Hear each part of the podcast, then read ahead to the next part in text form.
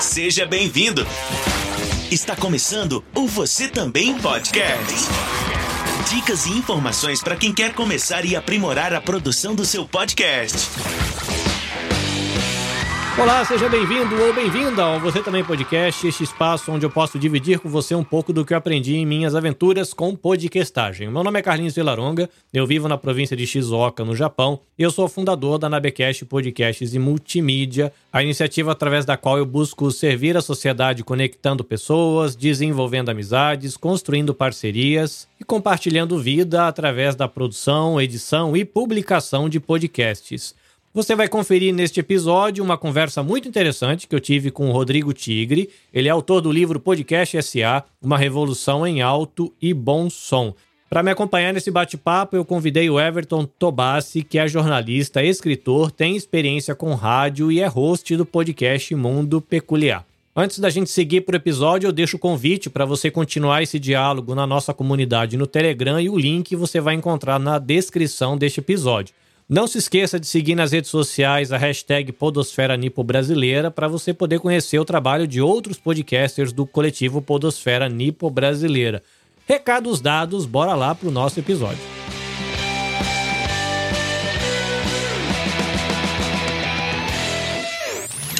Você também podcast. Tigre, bem-vindo de novo ao Japão. Obrigado. Bom, para a gente começar aqui o bate-papo, né? Por favor, Everton San, apresente-se para os nossos ouvintes. Carlinhos, obrigado pelo convite, participar dessa conversa com o Rodrigo Tigre. Uma honra estar aqui nova, nova não sei se é novamente, nem, nem lembro se a gente gravou propriamente juntos, mas eu sei que a gente participou de alguns episódios juntos. Mas obrigado pelo convite e vamos que vamos. Rodrigo Tigre, escritor, é, ouvidor de podcast. Fique à vontade, se apresente para a galera, fala um pouquinho do que você faz, de onde você fala. Claro. Bom, obrigado pelo convite. Primeiro, obrigado por estar aqui conversando com vocês. Eu sou Rodrigo Tigre, eu sou o Country Manager da Cisneiros Interactive aqui no Brasil. E a Cisneiros ela tem uma divisão de áudio, que é a Audio Ed, que trabalha com áudio digital, com publicidade em áudio digital desde 2015. E a gente tem uma, um braço forte, claro, falando sim áudio, um braço forte em podcast. Né? Então, tanto na parte de produção como na parte de comercialização de programas. Você também é autor do livro. O livro foi lançado quando? 2020? 2021? Não, o livro foi lançado. Pois é, o livro foi lançado no final do ano passado, né? Primeiro livro que eu escrevo. Sou presidente também do Comitê de Áudio do IAB, que é uma instituição, é uma entidade de classe que tem o objetivo de fomentar né, o crescimento sustentável da publicidade digital como um todo.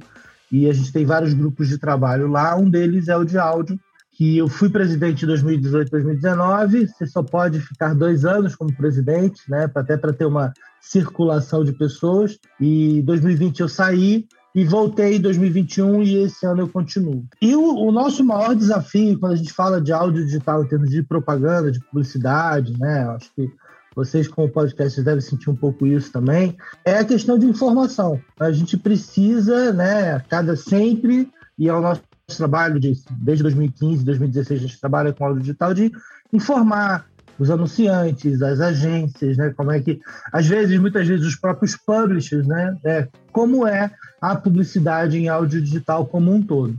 E no IAB, né, a gente vem fazendo vários trabalhos, né? Então a gente fez no IAB um, um primeiro, um primeiro entregável, né, que a gente fez lá em 2018, foi um guia de publicidade em áudio digital. Em 2019 a gente fez um guia de publicidade em áudio digital em podcast.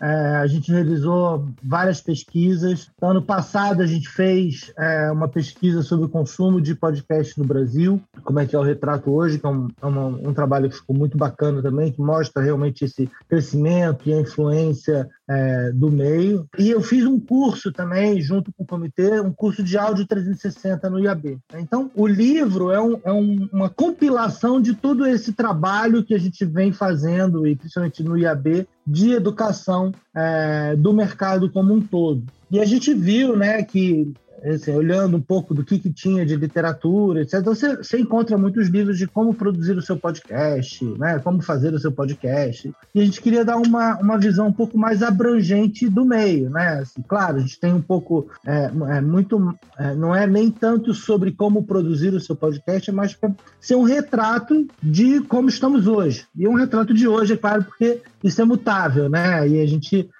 o digital e a internet, eles mudam é, a cada dia. E então o livro ele tem um pedaço ali introdutório, né, que conta um pouco da história, etc, do que quer, é, do formato, e a gente resolveu fazer uma entrevista, né, falar com quem, com quem efetivamente põe a mão na massa e então o livro conta também com uma série de entrevistas de pessoas, de produtores, de podcasters, enfim, de, de pessoas também ah, trabalham com isso há muito tempo. Né? E, e, muitas pessoas trabalham há muito mais tempo do que eu é, e, e, vozes conhecidas, né? para dar um pouco essa visão abrangente e mostrar um pouco também do, de o que, que é podcast, que não é só sobre números, né? não é, é, é também muito sobre reputação, sobre influência, que muita gente tenta comparar com vídeo, né, com YouTube, e, e não é, é totalmente diferente. Os números, o, o, conteúdo, a profundidade que você entra né, naquele conteúdo, enfim. Essa sua pesquisa inicial, é, ela me surpreendeu. Primeiro, porque ela é muito legal e sempre quando eu dou minhas oficinas de podcast, eu parto do podcast, né? O podcast nasceu aqui. Cara, e você fez um resgate lá atrás na área de áudio, comunicação, um monte de coisa a ver com inventos de brasileiro. Eu achei o máximo o início do livro, assim, eu fiquei encantado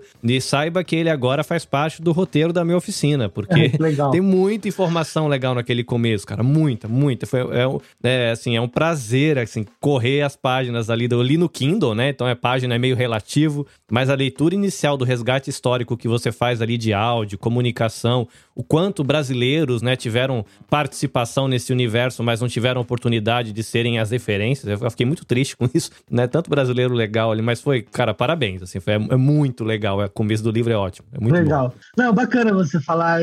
E é isso, eu gosto sempre de contextualizar um pouco assim, que que, por que, que estamos aqui hoje, porque isso tem um passado, tem um histórico, né? E tem uma coisa que surge lá do rádio. É, e até é, eu gosto muito dessa analogia que quando a gente olha, é tudo meio cíclico, né? Então, as rádios novelas da década de 30, a gente começa a ver hoje em dia como produções originais em áudio, que são resgates, né? Quanto tempo que a gente não tinha histórias contadas, narrativas em áudio, Acho que isso se perdeu ao longo do tempo por causa da televisão, por causa das mudanças tecnológicas e a gente tem um, um resgate aqui. Então eu sempre gosto de olhar é, a história, o passado, por que, que a gente está aqui agora hoje dessa forma, né? E até, né, você falou lá do Baia Bom, né, que conta um pouco essa história com o meu bisavô, né? Ele foi, ele era, ele era publicitário, ele é patrono dos bibliotecários, é o Bastos Tigre, que leva o meu nome, e eu sempre ouvi, cresci ouvindo essas histórias dele, né? Sebair é bom, a gente sempre escutou isso. Ele, tem outras histórias dele como publicitário, né? Tem a coisa da uma história interessante da, da Brahma, né? Que ele trabalhava, fazia muita coisa para Brahma e lá o alemão vendia chopp, né? O Brahma era o chopp e aí ele botou na garrafa, né? E aí o meu, meu bisavô falou assim: não, você assina Brahma chopp na garrafa também. Mas a garrafa não é, não é chopp, assim, assina lá que vai vender mais, né? Aquela coisa de, de, de publicitário, né? E botou e Brahma chopp assina até hoje, né? E aí também até uma coisa que foi uma novidade, né? Em relação a essa história que está ligada também ao áudio é que o, lá também, lá, lá na década de 30, né? Trabalhando para a Brahma, o meu bisavô ele foi chamado para fazer uma, uma marchinha de carnaval para Brahma, justamente para o lançamento do shopping engarrafado. E aí depois eu vinha descobrir que foi o primeiro, e aí, né, uma coisa que é interessante é para garantir que aquele jingle, né, que aquela música, aquele, aquela marchinha de carnaval, não era um jingle, marchinha de carnaval, fosse reproduzida em todas as rádios, eles gravaram aquele fonograma e acabou que esse fonograma foi o primeiro fonograma publicitário gravado. Claro que existiam é, outras é, publicidades em rádio já, mas como um fonograma gravado para manter a qualidade, ter a, a, mesma mensagem reproduzida igualmente em todas as rádios aqui no Brasil, isso foi a primeira coisa. Então também uma curiosidade que também está ligada à publicidade, está ligada ao áudio, de, ao áudio, né? E está ligada à minha família também. Quando você fala no livro sobre essa descoberta, né, do fonograma, eu tinha, inclusive por conta do livro, ido conhecer algumas coisas, como o caso Evandro, a Praia dos Ossos, e me pareceu muito um Inception do A Praia dos Ossos, quando a repórter estava fazendo a pesquisa para entender o caso e descobre que o nome dela está envolvido numa cena lá, que aparece o nome da mãe dela. Falei, nossa, que curioso, né? Você vai fazer uma pesquisa e de repente você descobre que a sua história está realmente ligada à história Ligado, do que eu estou né? pesquisando. Deve ser muito, muito interessante. Sim, sim. Muito bacana. Tigre, hoje, pra gente aqui no Japão, né? Podcast é muito a questão do amador, né? A gente que gosta, tem prazer na mídia, curte e vive muito no eco do que vocês estão vivendo aí no Brasil. Quando a gente fala de cenário Brasil, né, da, olhando daqui a gente vê que tem players como a Amazon, que tem players como a Apple não fez muita coisa, mas o Spotify, né, um, monstro, né, um gigante agora na área, né, e outras empresas também se movimentando nesse sentido. Como é que tá o cenário no Brasil? Ainda é encarado como brincadeira de nerd, já tá sendo levado a sério, né? Inclusive na semana que a gente tá gravando aqui, tá rolando uma polêmica danada aí em questão de, de postura. É, não, foi, não foi intencional, mas é uma pauta quente aqui na questão de responsabilidade, conteúdo, né? O Tigre falou aí um pouco aí a questão da que podcast tem a ver com imagem, tem a ver com influência, enfim. Mas como é que tá esse cenário no Brasil? Ainda é encarado meio brincadeira de moleque nerd? Já tá sendo levado meio a sério, no mesmo nível de rádio e televisão? Como é que tá a pegada aí? Não, acho que a gente já passou dessa fase, né? Acho que há quatro, cinco anos atrás a gente entrava numa reunião e ia falar assim: sabe o que é um podcast? Eu tinha que explicar o que é um podcast. Acho que isso é, não. A gente já passou dessa fase, acho que hoje todo mundo já sabe o que é um podcast. E a gente vê o mercado amadurecendo. Ainda tem muita coisa para avançar, é claro que a gente não está no mesmo nível que os Estados Unidos, que vai fazer mais de um bilhão de dólares em publicidade esse ano, né? É, mas a gente é, tem sim um, cada vez mais uma profissionalização do mercado brasileiro. E isso né, tem, tem vários motivos disso acontecer. Né? Acho que, porque e aí também tem, e tem a ver também por que, que o podcast vem se popularizando tanto. É, acho que uma coisa é o que você falou, né, da facilidade de você escutar hoje. Né? Então, hoje você escuta no Spotify, no Deezer, na Amazon, em agregadores de podcast, aonde quiser, no, no YouTube, né? Entrando aqui um pouco na polêmica, você também pode escutar podcast no YouTube.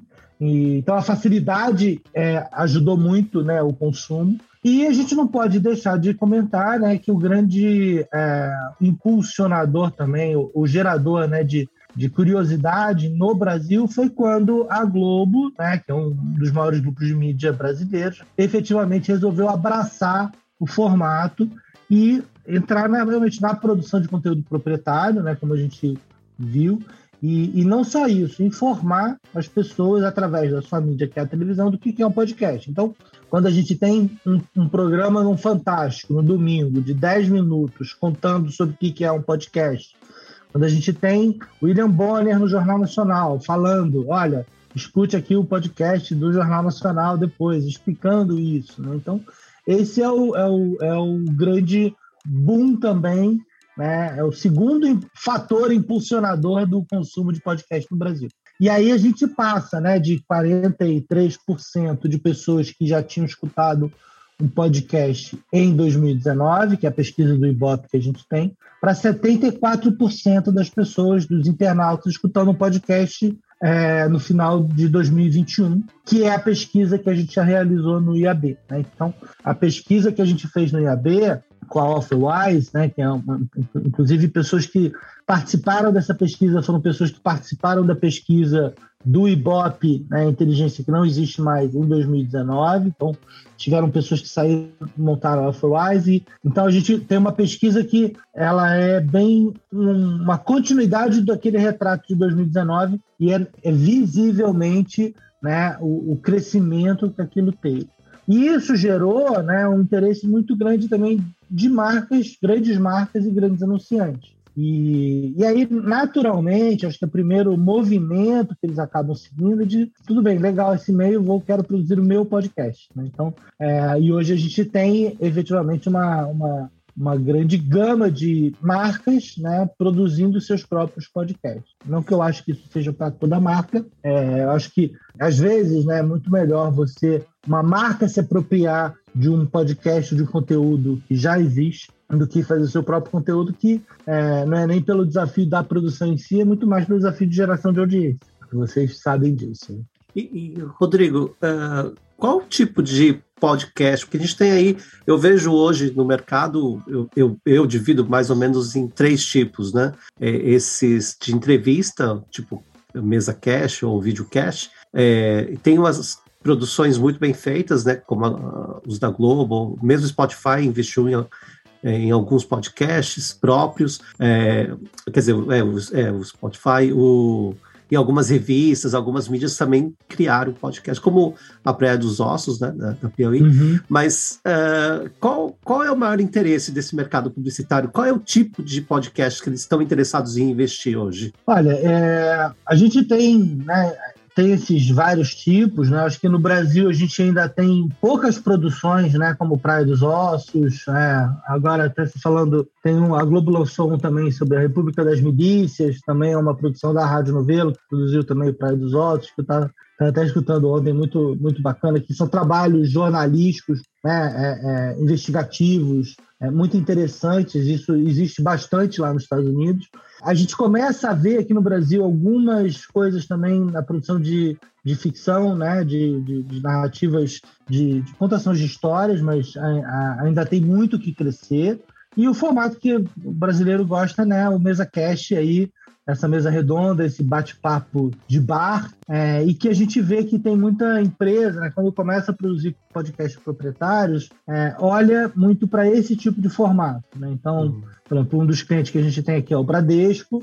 O Bradesco ele tem o, o Insights, que é um, é um, programa semanal de entrevista. Ele começou como um programa do Bradesco Asset, que é da divisão de investimento do Bradesco. O programa ele ganhou tanta importância dentro do Bradesco que eles até expandiram e ele não é mais exclusivamente do asset, né, do corporate, ele aumentou ali e a gente já está indo para o episódio 100. E esse tipo de programa, né, é, é, ele acaba dando, é, trazendo notoriedade e reputação para a marca dentro de um assunto específico. Então a gente tem, por exemplo, um programa é, para Nestlé é o AvantiCast, que é um programa para médicos, da divisão médica de um produto da Nestlé. É, eu tenho um do Carrefour Property, que fala sobre mercado imobiliário. Né? Então, também a marca Carrefour, né?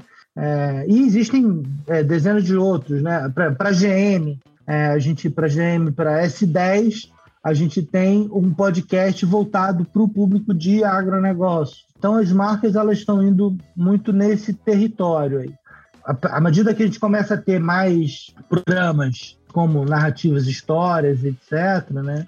A gente espera ver também outras formas de inserção de anunciantes ali. E uma coisa que a gente tem também, né, quer dizer, além desses tipos de programa, que acho que até vocês não falaram aqui, no, o Everton não falou, mas são programas jornalísticos mesmo, né? A Globo tem o Ponto, né?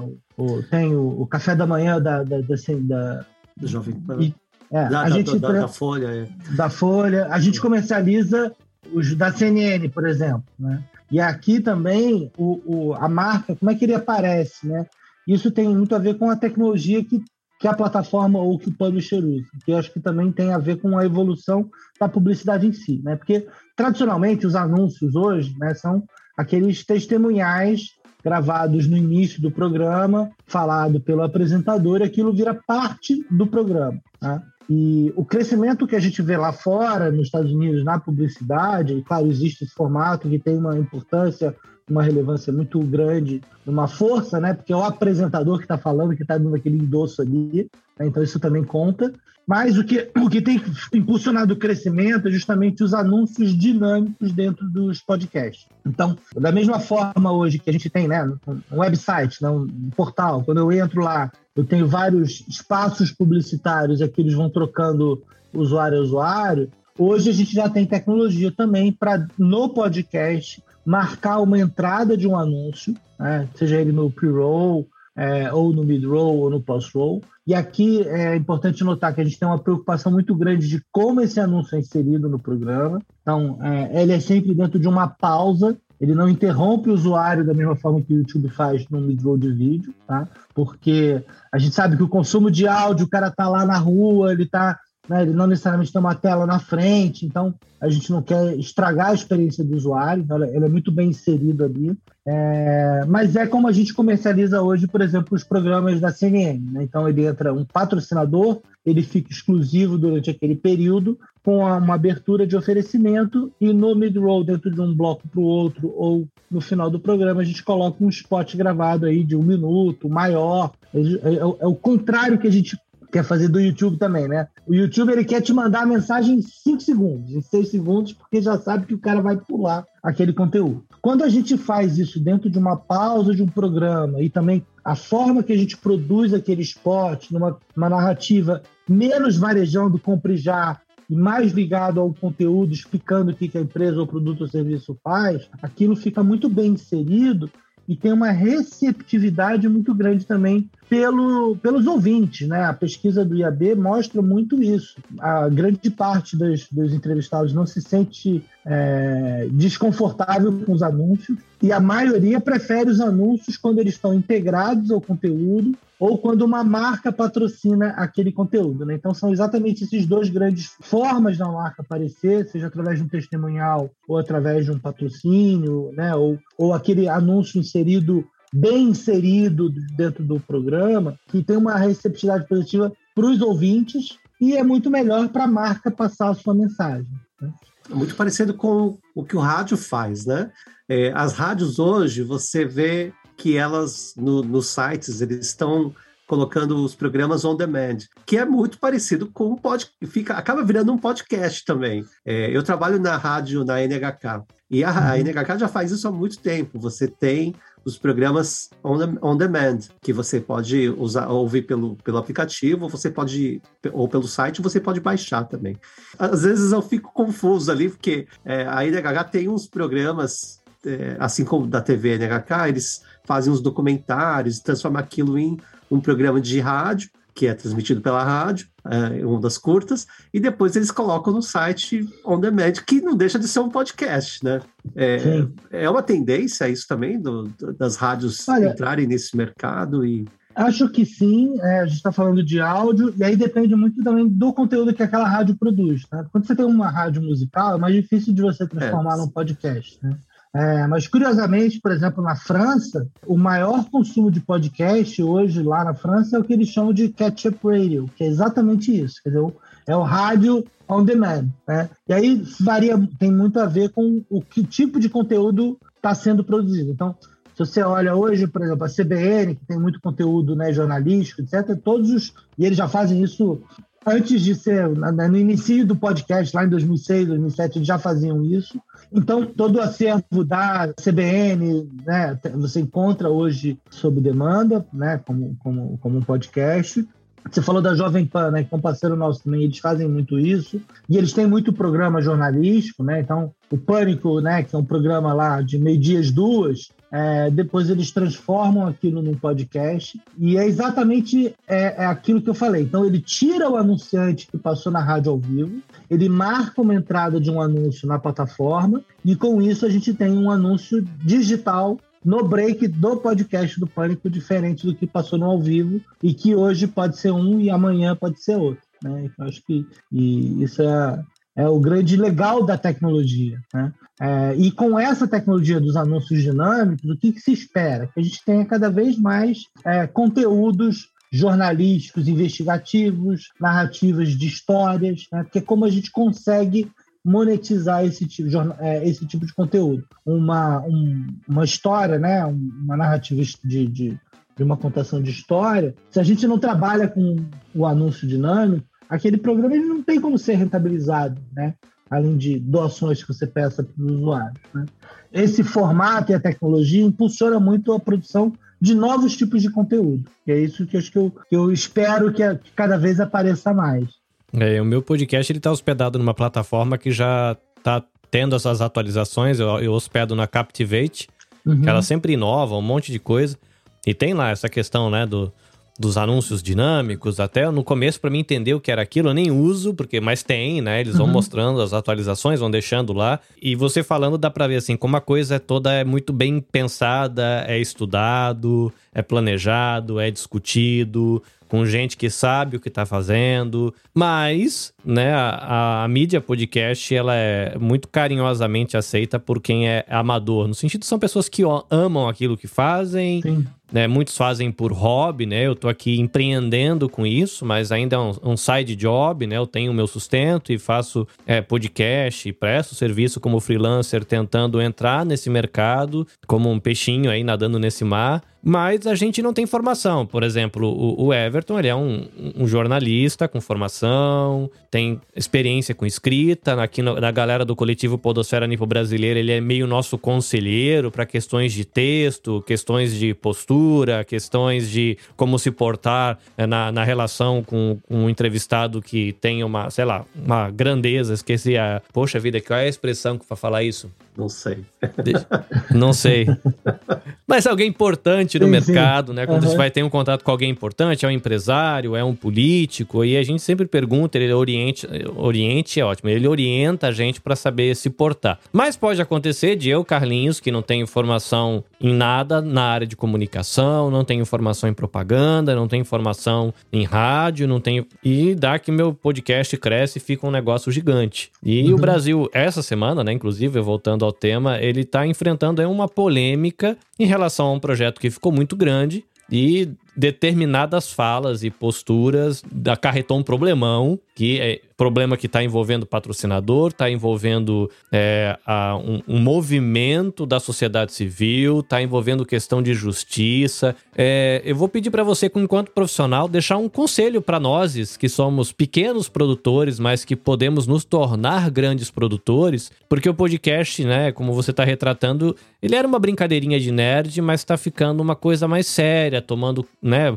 tá entrando grana, né? O tanto uhum. de grana, né, que o mercado americano, né, a perspectiva que você deixou aí de quanto vai entrar de grana, não é mais brincadeira, né? O que a gente fala, como a gente fala, como é que a gente se porta, como é que comunica, né? A gente tem conversado com o Everton pra gente ter uns bate-papos nesse sentido, né? Você vai citar alguém, o que que legalmente pode fazer? Vai fazer uma crítica do ponto de vista legal e ético e moral? Até onde você pode ir na crítica? Como é que você, enfim, mas eu gostaria de ouvir você enquanto profissional dessa área de comunicação e que conhece esse cenário, tanto de grandes players de produção quanto gente que patrocina esse negócio, que conselho que você daria para nós, pequenininhos, que podemos ficar grandes, mas cuidados que a gente tem que tomar agora desde pequenininho para já começar bem a nossa raizinha e ir florescendo com segurança e responsabilidade, né? Eu acho talvez uma palavra Sim. legal aí. Emendando o assunto, eu queria que você já comentasse também se esse episódio trouxe, é, resultou ou ou vai resultar em algum, uh, em algum ponto negativo para o podcast, né?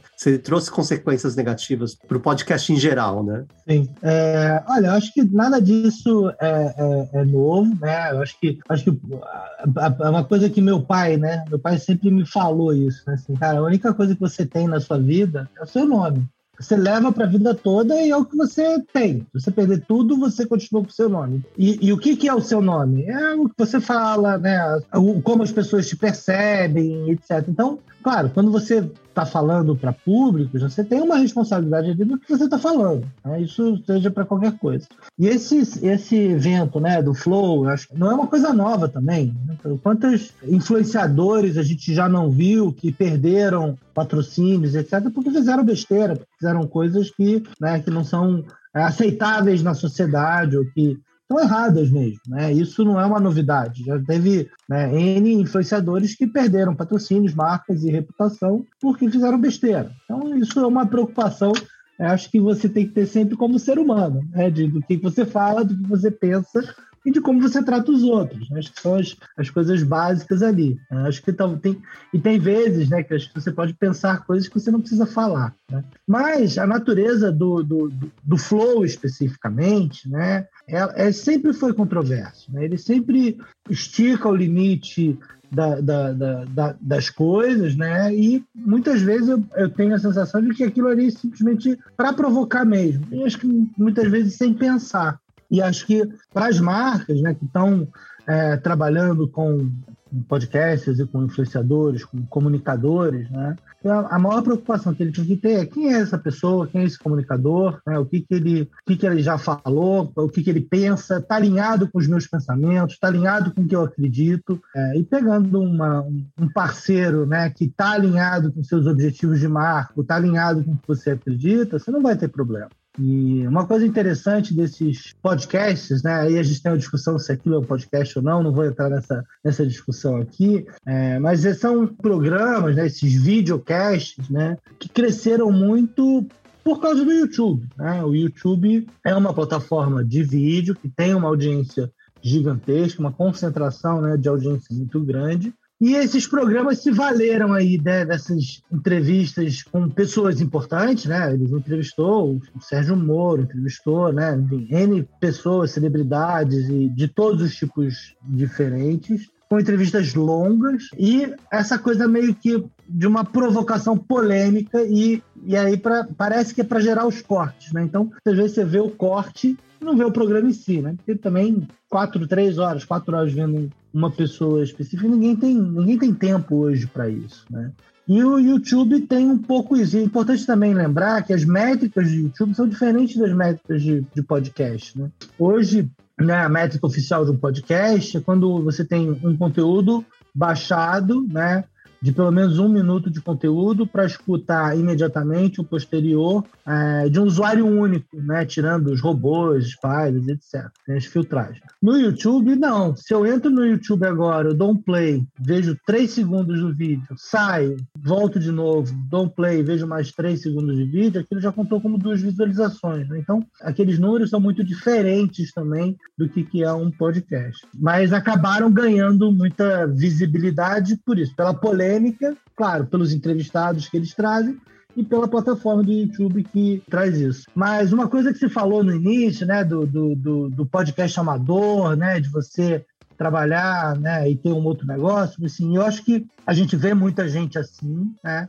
é, mas começa a ver também muita gente assim e se profissionalizando. E uma coisa que eu sempre falo, né, que não necessariamente o podcast é sobre broadcast. Eu acho que ele é muito narrowcast, né, com o próprio segmento de vocês aqui, que é bem nichado para o público, né, é, do Japão, etc., essa conexão. Então, é um, é um público de nicho. E eu tenho um grande exemplo de um, de um, de um segmento que a gente vem trabalhando, que foi um dos primeiros que a gente começou a trabalhar, é, e inclusive de pessoas que começaram, que trabalhavam o podcast como hobby, que largaram tudo e hoje vivem do podcast, que é o segmento de agronegócio. Então, quando a gente fala de um podcast de agronegócio, né, são obviamente audiências muito menores né, do, que, do que um Flow, do que qualquer outro de um programa mais massivo né? Mas ele tem uma relevância e uma importância muito grande para aquele público, né? Para aquele público do agro. é um público também que tem essa característica de escutar podcast, que o cara anda muitas distâncias longas de carro, não necessariamente o rádio funciona, então ele se programa, ele baixa o programa, fica lá escutando.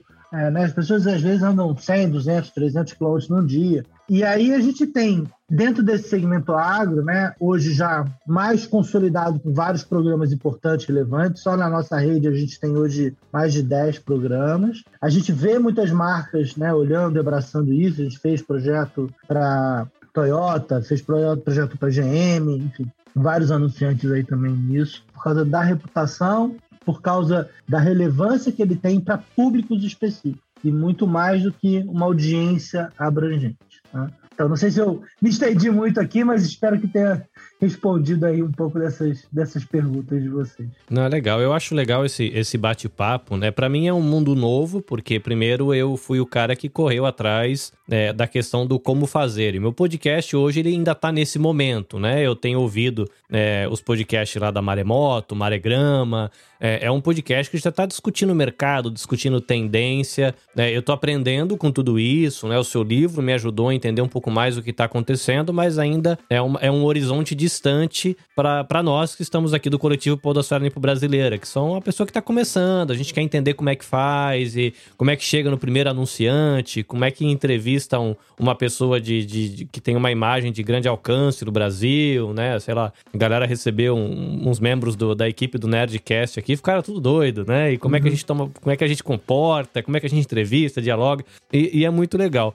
E é, e é, bom, né, você passar esses retratos, ainda que sejam distantes, é, mas dá um horizonte de sonhos, né? Eu acho que tem gente que hoje está fazendo é, como um side job, mas não quer dizer que a pessoa não, como você falou, né, possa se capacitar e de repente entrar no mercado como um player ah, interessante no seu universo, né? Tem a galera aqui dos otakus, a galera dos mangás, da, do mundo nerd, né? E pode uhum. encontrar o seu espacinho. Uma coisa que eu fiquei muito curioso, Tigre, é a questão de, de como é que você trabalhou o teu projeto do livro em si. Porque eu descobri o livro e depois, vendo o livro, eu descobri que você tinha feito um podcast do livro. E aí eu fui ouvir o podcast e falei, cara, que doideira. Como é que ele pensou esse negócio? Como é que foi criado? Esse, como é que foi o processo disso nascer? Porque primeiro eu achei que você tinha escrito uma coisa meio como os jornalistas costumam fazer, de sentar na mesa e bater um papo com a pessoa e anotar. Aí depois eu percebi que dá pra gente ouvir as vozes, mas o podcast não é o mesmo conteúdo do livro, ainda que eles estão integrados. E eu queria aprender um pouco com, com você nesse sentido. Como é que nasceu isso? Como é que, como é que se faz um projeto desse? Começa por onde? Começa pela ideia? Começa pelo papel? Começa pela entrevista? Como é que nasceu um, um livro que também é podcast e fala de podcast? Eu fiquei muito curioso de entender como é que nasce um projeto desse. É, a, ideia, de novo, foi, foi muito dessa coisa de, de educar o mercado, né? De, de olhar e não ter nenhuma coisa referente daquilo. É, claro, quando a gente escreve um livro também tem a ver com né, compartilhamento de conhecimento e reputação, né, para mostrar, é, compartilhar com os outros o conhecimento que a gente tem adquirido, né, e também se posiciona como um expert naquele assunto. E aí, como a ideia do livro era ter essa parte introdutória, né, o primeiro capítulo, conta a história, etc., e trazer essas vozes, né, de pensamento de pessoas que produzem mesmo, né? Então, assim, puxa, por que, que a gente não, já que a gente vai gravar essas entrevistas, por que, que a gente também não transforma isso num podcast? Mas eu não quero um MesaCast, que seja um podcast de uma conversa com. A, não, não é isso, não é um podcast para fazer uma entrevista com o Mamilo ou com o Merigo. As entrevistas elas funcionam em si e trazem um ponto de vista né, daquela conversa com aqueles entrevistados. E o podcast do livro ele é um pupurri disso, contando essa história de uma maneira diferente. A gente até está com uma ideia de continuar o podcast, né, o podcast SA, trazendo outras conversas, né, outras histórias, né. E eu gosto muito desse formato jornalístico, né, que é como a gente montou o podcast, que ele tem uma narrativa, né, um roteiro ali que traz a história, com interferência das vozes que participaram da. Então você, você fala de um assunto, aí você traz a voz daquela pessoa. Se tem um outro assunto, você traz a voz da outra pessoa, né? Que é, que é mais um podcast jornalístico ali. Então eu gosto muito desse formato e a, e a ideia era fazer uma coisa um pouco diferente, né? Mas desde o início foi pensado em ser uma coisa integrada. Assim, Poxa, já que a gente vai ter o livro, por que, que a gente também não pensa é, e a gente vai ter as entrevistas? A gente, poxa, vamos gravar essas entrevistas e depois a gente pensa no que, que a gente vai fazer com isso, né? E é claro que eu tive ajuda, então, por exemplo, o roteiro do podcast, a gente contratou um roteirista para ajudar a amarrar essas histórias, etc. Enfim. E eu fiquei bastante feliz aí com, com o resultado, fico feliz que você tenha gostado também. Né? A ideia era exatamente isso, é um complemento, mas que não seja mais do mesmo. Não é um, um audiolivro, só contar a história do livro em áudio, e nem também colocar aquelas entrevistas na íntegra. A ideia era de, de trazer um complemento com pontos de vista ou com visões diferentes. Eu passei pelo processo, né, de correr para acabar o livro, que assim, eu comecei a ler o livro, falar, ah, não, eu vou tentar. A gente manda um e-mail, o máximo que pode acontecer é falar, desculpa, não tenho agenda, né? E deu certo. Fiquei, graças a Deus, ficou muito bom, muito feliz com a oportunidade. Eu corri para ouvir, já maratonei o podcast. Eu só ficava pensando, cara, quanto deu isso aqui de trabalho? Porque isso aqui deve ser gravado. Primeiro, para você conseguir a agenda com esse povo todo, né? Porque esses uhum. povo, todos os entrevistados ali têm uma rotina muito doida também de trabalho. Aí consegue agenda com todo mundo, provavelmente transcreve tudo, aí vai para montar, fazer a montagem do livro. E, e, uma coisa que tem me impressionado, assim, depois do livro, é, eu fui. É engraçado, né? Eu me sinto assim, um, alguém que tá entrando no universo, do novo universo velho. Porque você trouxe gente ali que são os dinossauros do mercado. Sim. E para mim, tem nomes ali que eu não conhecia. Eu, eu tô aqui, uau, essa pessoa existe. Aí tô ouvindo coisa que foi produzido lá em trocentos anos atrás, é, mas entendendo mais desse mundo. Mas uma coisa que foi legal, tanto a partir do livro, é, e eu tenho ouvido bastante, né? A questão da, da maremoto e, e, e tem esse, esse negócio de bate-papo com pessoas, né? Os figurões aí do mercado. E é interessante que podcast não é mais sobre só sentar e editar podcast, né? Você falou e chamamos um roteirista para fazer um podcast jornalístico. É interessante que podcast agora é um guarda-chuva que cabe jornalista, cabe designer, né? Cabe roteirista. Né? Você falou da, de, desse resgate aí das radionovelas da década de 30 e a galera já tá correndo atrás de novo, né? De sound designer, da galera que fica batendo carrinho em sala fechada para fabricar som que não existe, para fazer audiodrama. E é, e é legal, né? Porque de repente a pessoa não gosta de falar, ela não gosta de escrever, mas ela é muito criativa e de repente ela vai se encontrar no podcast sem nunca botar a boca no microfone, né? E tem mercado para isso e tem. Eu tô, tô muito empolgado, assim, com, com esse mundo que se abre e de ver o que, que vai rolar aí para frente, né? Lógico que assusta um pouco, né? Quando a gente vê empresas muito grandes se movimentando, você fala, ah, meu, vão ser todo mundo atropelado, ninguém vai ouvir o meu podcastinho, mas ao mesmo tempo você fica seguindo na sombra dessa galera, né? Eu tinha só uma curiosidade sobre a questão do livro e do podcast. É, quanto tempo durou esse processo da, de você começar a captar as entrevistas, escrever o livro e depois criar os podcasts ainda? Olha, acho que o processo todo demorou uns seis meses, mais ou menos, né? E, e claro, eu tive ajuda, né? Tem muita coisa de pesquisa que já estava pronta por causa do curso, por causa do, dos guias que a gente fez no, no, no IAB. Muito trabalho de pesquisa já tinha sido feito. A gente conseguiu, e acho que foi uma das né, vantagens da pandemia, a gente pode dizer que teve vantagem, mas é que acho que fica mais fácil encontrar pessoas. Né? Acho que numa agenda virtual a, a, gente acaba conseguindo meia hora, uma hora ali de cada um, a, a consegue, consegue, acertar uma agenda, enfim. Então, esses encontros são mais fáceis, né? Do que antigamente eu tinha que encontrar fisicamente, marcar, esse, esse translado, né? E muitas das pessoas do livro também já, já são parceiros, pessoas que eu já conheço, que já tem entrado, enfim. Eu sou um dinossauro da internet, eu trabalho com internet é, desde que ela começou, lá em 2005, 2006. Não, 95, 96, eu sou, eu sou velhinho. Eu trabalhei antes, eu, eu sempre fui empreendedor, então montei meu negócio com 18 anos, antes da internet existir. Era um negócio de games, eu gostava de games, né? Então, é, eu sou um dinossauro digital, mas eu não sou é, um dinossauro de podcast, né? Eu acho que é, o podcast começou lá em 2006 e, e, muita gente continuou desde aquela época fazendo. Eu entrei depois por causa do áudio digital, por causa do áudio, Ed. Então eu, eu, eu sou um novo entrante nessa, nessa na podosfera mas acabei convivendo com pessoas que são essas pessoas que são as referências. Então, lá no início eu conheci o Léo Lopes, da Radiofobia, então, os primeiros projetos eu comecei a fazer com ele, do Léo ele me apresentou o Kai, da Maremoto, né? É, a gente tem dentro da Audio Ed também uma, uma, uma rede de podcasts, então a gente, o nosso trabalho hoje é de muito de juntar os anunciantes com os produtores de conteúdo de áudio, seja rádios, e podcasts. Então, hoje a gente oferece para produtores independentes uma plataforma de podcast gratuita em troca de um revenue share, né, que é como a gente tem. E por causa da plataforma também a gente começou a trazer, né, os, as grandes referências. Então, a gente tentou trazer lá o, o, o pessoal do Mani, Mamilos, do B9, já tivemos, tivemos umas conversas de negócio com eles antes, mas a Globo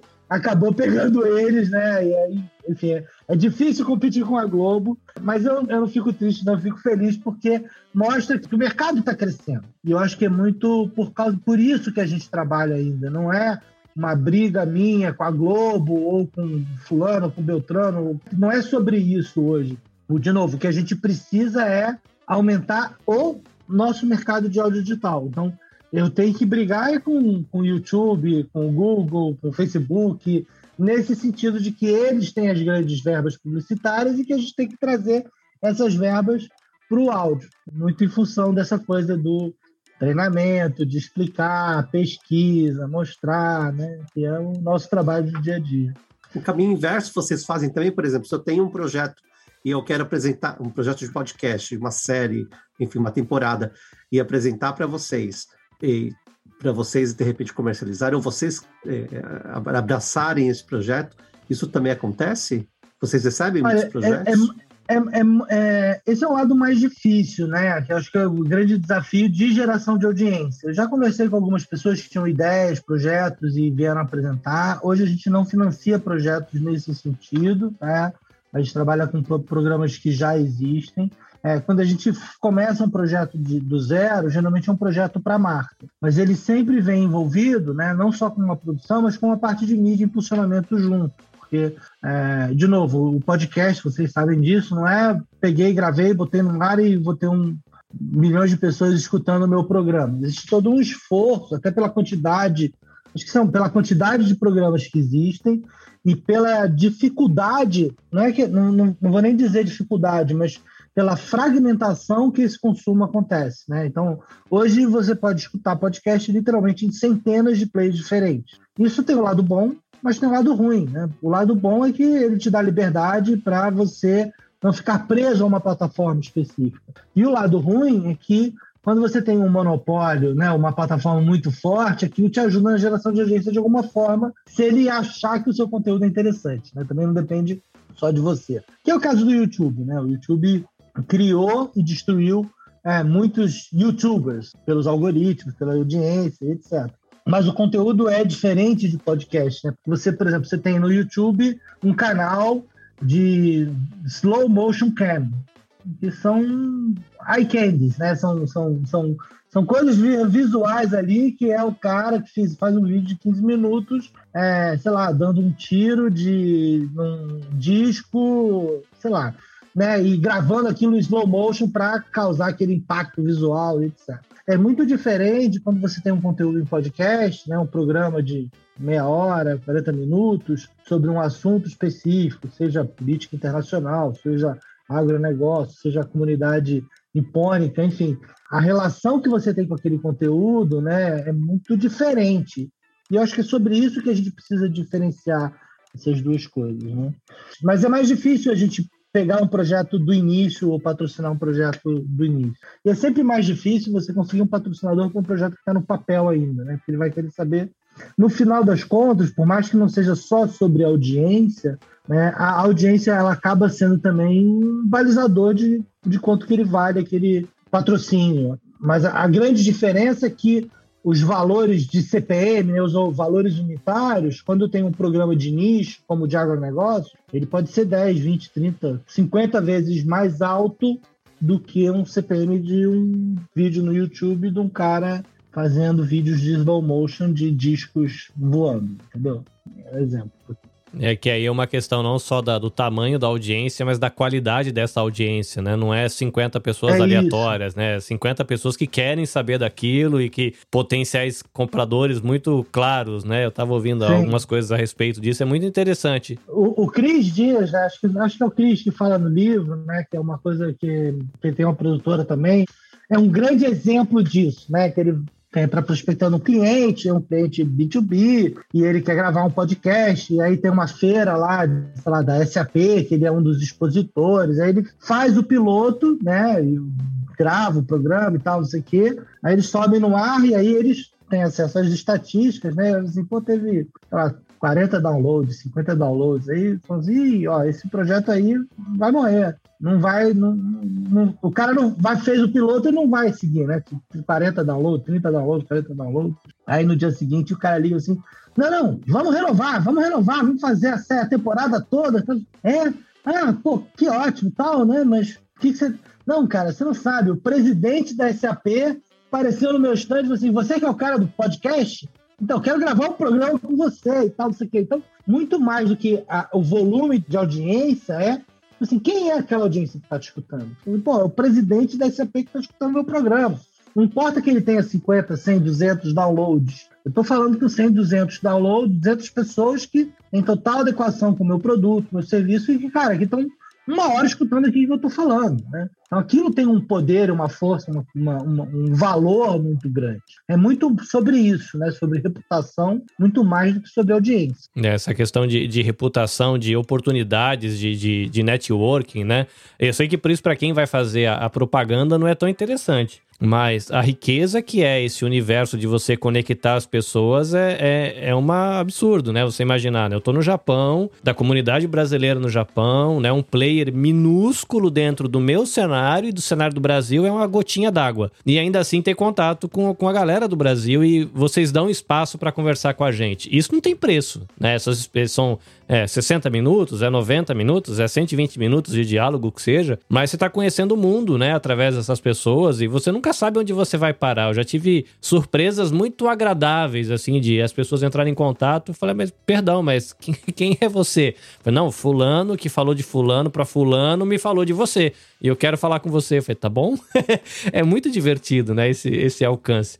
Tigre, a galera aqui tá todo mundo começando, a gente quer aprender. E você falou aí do livro, das suas pesquisas, de cursos que você já fizeram. É, eu vou pedir alguma dica tua, pode ser, seja para pessoa que quer propaganda, quer saber mais sobre mercado, não sei. É, deixa algumas dicas aí, se alguém quer, quiser entender mais desse mundo chamado podcast, que é um mundo, eu sei que muito grande, mas aí você tem a sua área de atuação, a sua área de trabalho. É, não sei se você tem curso online, se você tem mais livros. O espaço está aí aberto para você deixar dicas, deixar indicações.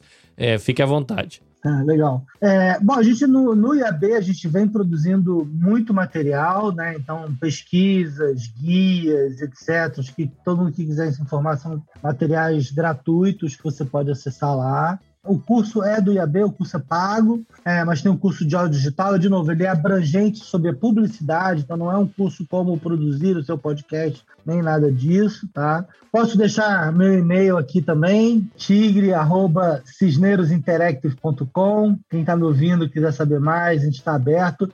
Se quiser me procurar no LinkedIn também, você botar LinkedIn Rodrigo Tigre, você me acha, pode me adicionar ali. A gente está aqui muito aberto para conversar com quem quiser saber mais informações, né? E a dica que eu tenho, cara, assim, se você é apaixonado por aquilo, se você gosta, acho que tudo que você faz com paixão, com vontade, aquilo prospera, né? Eu acho que a gente vive graças a Deus, hoje num mundo é, onde eu, eu literalmente acredito nisso, que você pode ser quem você quiser. Você tem aí eu quero passar o dia jogando videogame e, e, eu quero ser uma referência nisso. Você pode, você tem lá o Twitch, não tem pessoas que têm milhares de seguidores, né, e, e, etc. Mas eu acho que tudo que você faz, você tem que fazer com dedicação, paixão e com vontade. Eu acho que quando a gente faz isso, quando a gente põe essa energia, ela vai, ela acredita. Com perseverança também é importante. E achar o nicho que, que tem é, que é o seu nicho, né? Que tem a ver com o que você gosta, com o que você fala, com o que você tem propriedade.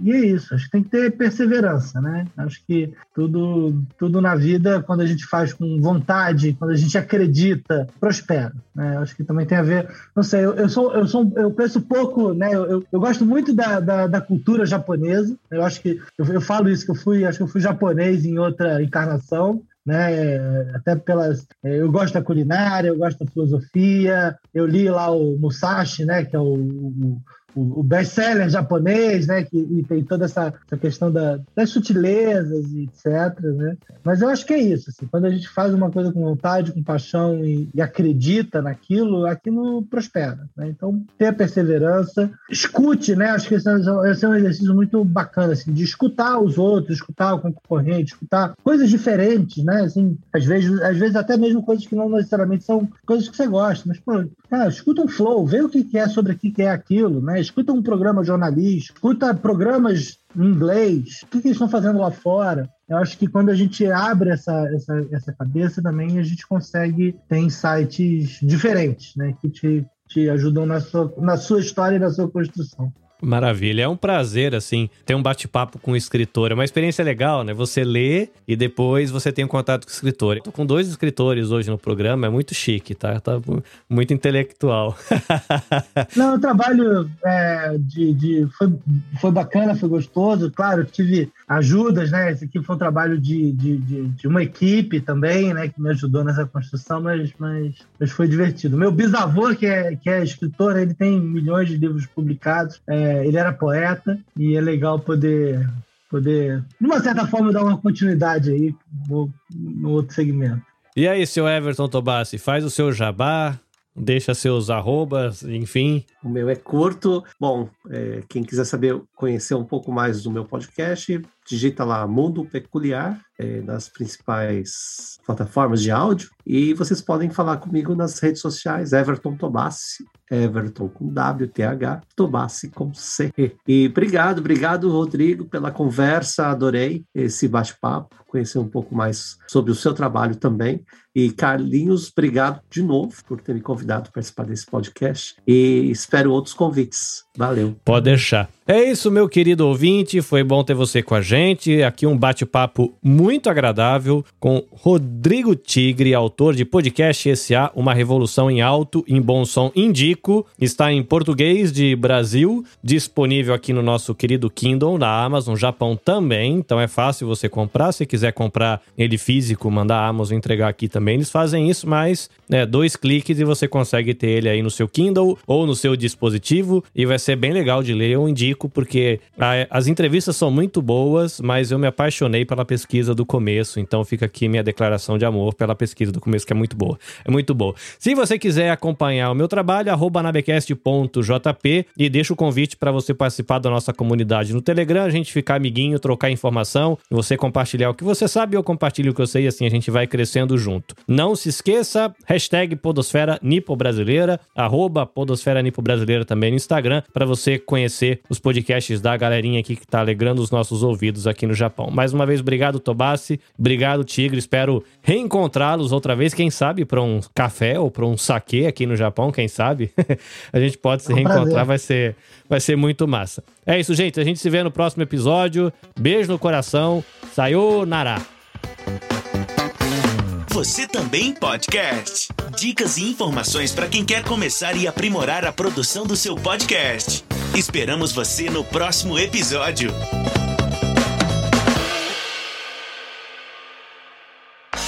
Este episódio foi editado pelo Nabecast. Saiba mais em www.nabecast.jp.